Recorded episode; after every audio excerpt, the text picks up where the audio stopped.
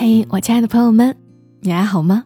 我是小莫，大小的小，沉默的默，和你来聊聊我们平常人身上所发生的故事。这一期的故事来自于作者陈莹。坦白说，我是瞬间被这个故事的标题所吸引的——南昌爱情故事。我在想，南昌的爱情是与别的城市的爱情有什么不同吗？结果，陈莹在故事的一开头就首先说明，这个故事并不发生在南昌，只是主人公叫南昌。好吧，那我们今天就来听一听故事主人公叫南昌的爱情故事。名为南昌的女生是我的邻居，比我大十岁左右，我叫她南昌姐姐。南昌姐姐的爸妈在我们县城经营着摩托车售卖店，在两千年左右成为我们当地的有钱人。南昌姐姐上大学的时候，我刚上初一，处在对美进行摸索的年纪，在我模糊的记忆里，她是我对女孩子精致美的初版印象。那时候她在长沙上大学，每次回我们县城。都画着亮晶晶的眼影，留着一头那个时代流行的黄色大波浪卷发。我还记得她红色毛衣的袖子好像是木耳还是荷叶形的，映衬得她的手腕纤细又白嫩。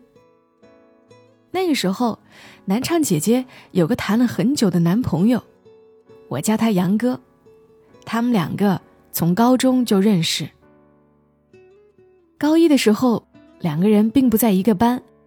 杨哥的同桌在桌子上刻下“南昌”两个字。杨哥顿时对这位同桌感到 respect。高一就有如此明确的目标，直到要考南昌大学。于是杨哥效仿，在自己的课桌上重重写下“中南”二字。同桌转头问了一句。你喜欢的女孩叫钟南吗？杨哥这才恍然大悟，原来南昌是这位同桌心上人的名字。下课了之后，杨哥跟着同桌去楼上那个班偷看那位叫南昌的姑娘，又矮又瘦，也不怎么样嘛。杨哥一边说着，一边又偷偷瞅了两眼。后来每天上课。第二节课下课后的课间操时刻，杨哥总是要先去上厕所，哥们儿都在旁边骂他，非得在这个时候尿。每次我们都是这层最后走的那两个。杨哥一边说抱歉，一边从楼上涌下来的人群里搜寻那个又矮又瘦的姑娘。高二分班，新学期开学，杨哥走进教室，门上贴着学号表。杨哥仔细对照一番，从上往下数，一个熟悉的名字出现在他学号前面。嘿，南昌。南昌姐姐成为班上的纪律委员，老师拿了个小本子给他，让他每天把不听话的人的名字记上去。杨哥成为小本上名字出现次数最多的人。杨某某，你给我站起来！杨某某，你给我安静一点儿！杨某某，你再这样，我把班主任叫来了。身为纪律委员的南昌姐姐烦死杨哥了。这个杨哥每次自习课就找旁边的人讲小话，叫他名字警告他，还在那里笑，简直恬不知耻。有一次，杨哥玩过火了，趁着南昌姐姐出去检查纪律。在他铁质文具盒的第二层放了很多死蚊子。南昌姐姐回到教室，打开文具盒，准备拿笔，伴随一声尖叫，南昌姐姐吓得哭了。杨哥被班主任揪着去走廊罚站。透过玻璃窗，站在教室外的杨哥看到南昌姐姐挂着眼泪的侧脸。南昌姐姐一边哆嗦。一边跟上英语老师的朗读，他第一次知道什么叫内疚。这件事后，南昌姐姐再也不理他，跟他保持冰冷的距离。杨哥上自习课讲小话，南昌姐姐也不会叫他名字。他课间跟人打闹，南昌姐姐从他身边经过，看都不看他一眼。杨哥变得安静了，不敢看南昌姐姐的眼睛，也不敢在自习课上讲小话。每次回家都要看一下天气预报。看看那座叫南昌的城市，在第二天是晴天还是雨天？玄学的对标那个叫南昌的女孩，第二天的心情是好是坏？杨哥偷听南昌姐姐和同桌聊天，说每天晚上下晚自习都要走一段黑巷子，每次都特别害怕。于是杨哥在晚上偷偷跟在南昌姐姐后面，想保护她。走过那段黑巷子，结果南昌姐姐走黑巷子，感觉到后面有个人一直紧紧跟着她，越发害怕，一边走一边哭了起来。正好那天，南昌姐姐的爸爸出来接她，看到一个小子跟在自己哭泣的女儿后面，以为杨哥欺负了南昌姐，大声呵斥了一声。南昌姐姐扭头一看是杨哥，问：“你怎么在这里？”杨哥一言不发，转身就跑。第二天到学校，南昌姐姐问杨哥：“昨晚干嘛去了？”杨哥扭扭捏捏，一旁的哥们儿起哄：“他说他要保护你回家。”南昌姐姐一下脸红了。杨哥赶紧捶了哥们儿几拳，从此杨哥喜欢南昌姐姐，成为班上公认的秘密。从此，调皮的杨哥变了，再也不在自习课上打闹，别人破坏纪律，杨哥会大声呵斥，其他同学们就发出“耶”的声音。在一旁的南昌姐姐又脸红了。南昌姐姐是乖乖女，早恋什么的，杨哥想都不敢想。快高考的时候，杨哥鼓起勇气问南昌姐姐要去哪里读大学。南昌姐姐说长沙，离家近。杨哥点点头，回家算了算自己几次模拟考成绩，看能去长沙哪所大学。上大学之后，杨哥终于可以和南昌姐姐在一起了。那时候，两个人一个在河东，一个在河西。每次周末，杨哥都要坐快两个小时的公交车去看南昌姐姐。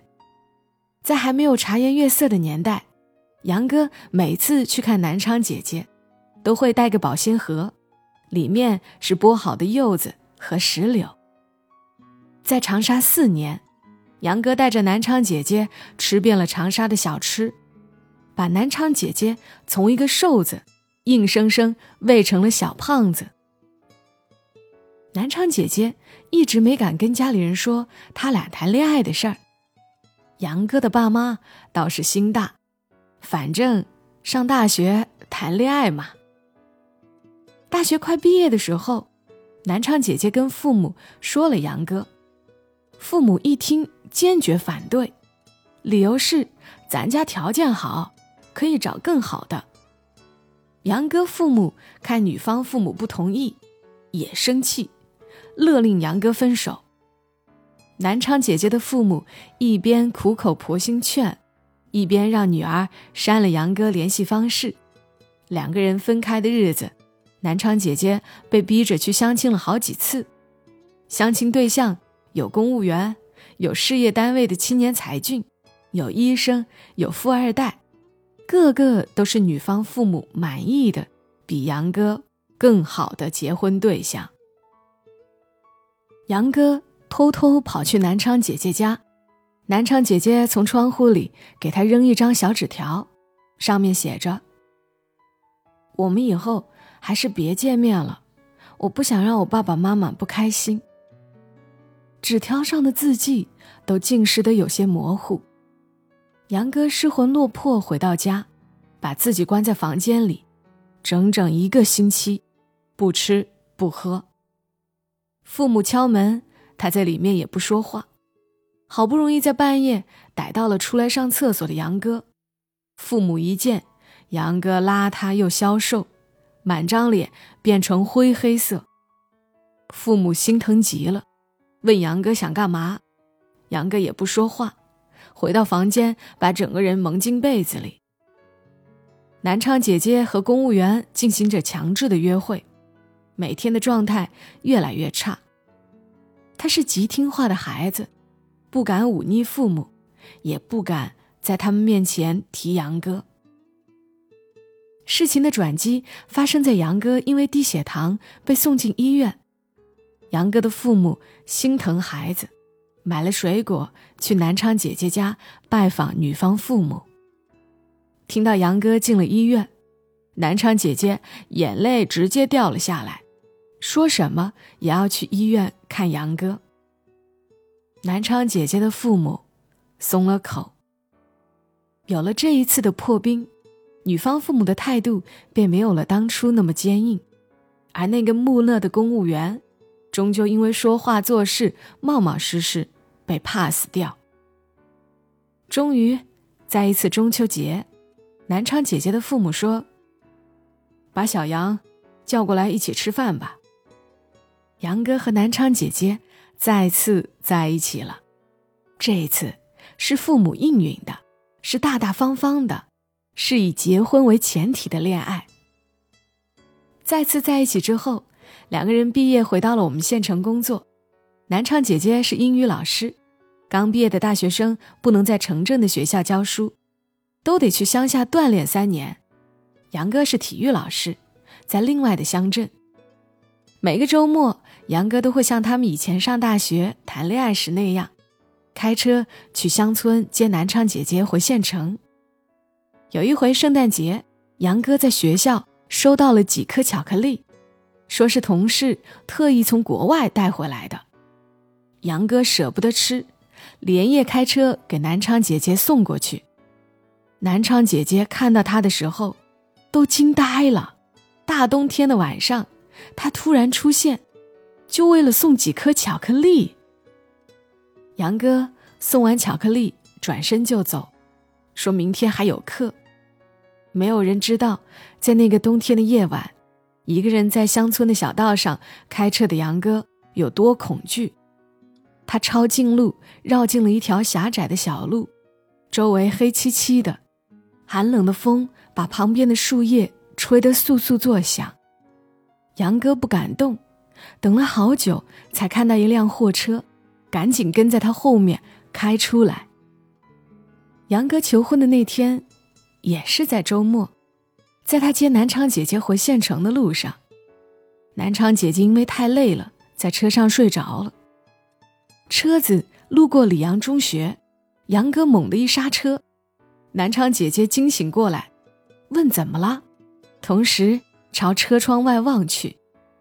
正是放学的时间点，一大群学生走出来，还有他们的一群朋友也走了出来。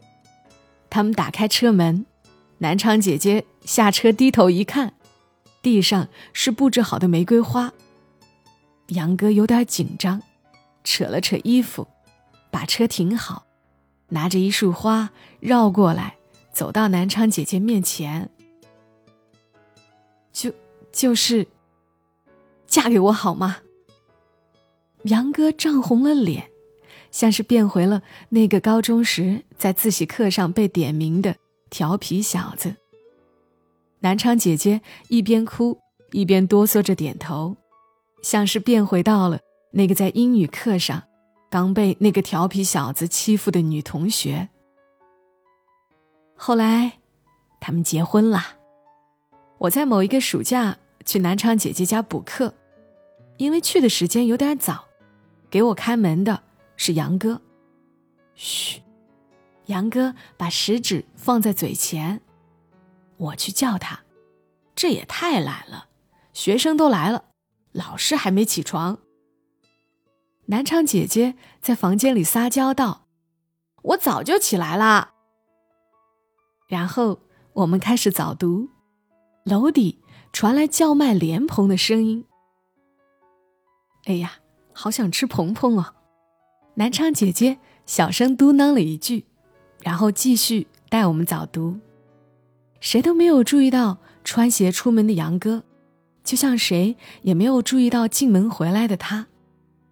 过了一会儿，南昌姐姐说：“我们休息会儿吧。”杨哥走过来，对南昌姐姐说：“伸手。”南昌姐姐疑惑地伸出手，两只手放在一块儿，摊开。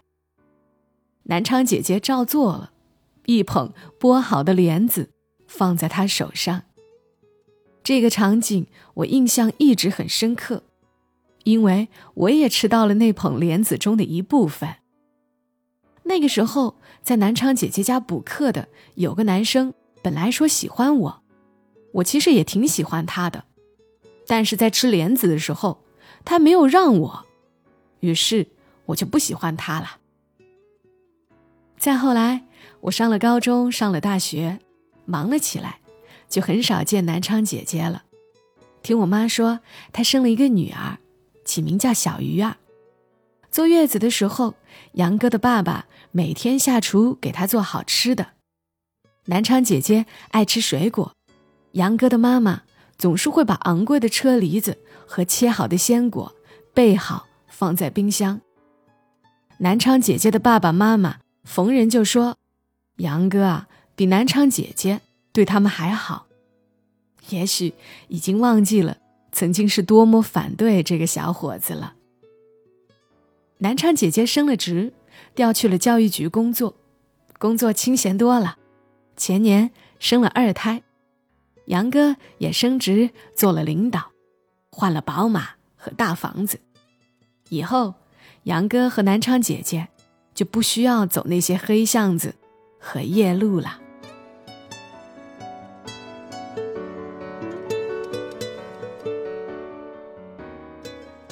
哎呀，读完这个故事，心里就觉得很舒爽。虽然是别人的爱情，也不知道我为啥这么高兴，就很开心，有种踏实的开心。非常感谢作者陈莹。最开始接触他时，他在一个很大的出版社当编辑，后来他回到长沙做了一个媒体人。我觉得陈莹写的东西特别棒，也很专业。他的公众号。偶尔会有一点更新，都挺有意思的。公众号的信息在节目详情里，大家可以搜来看看。好啦，祝你今晚好梦，小莫在深圳，和你说晚安。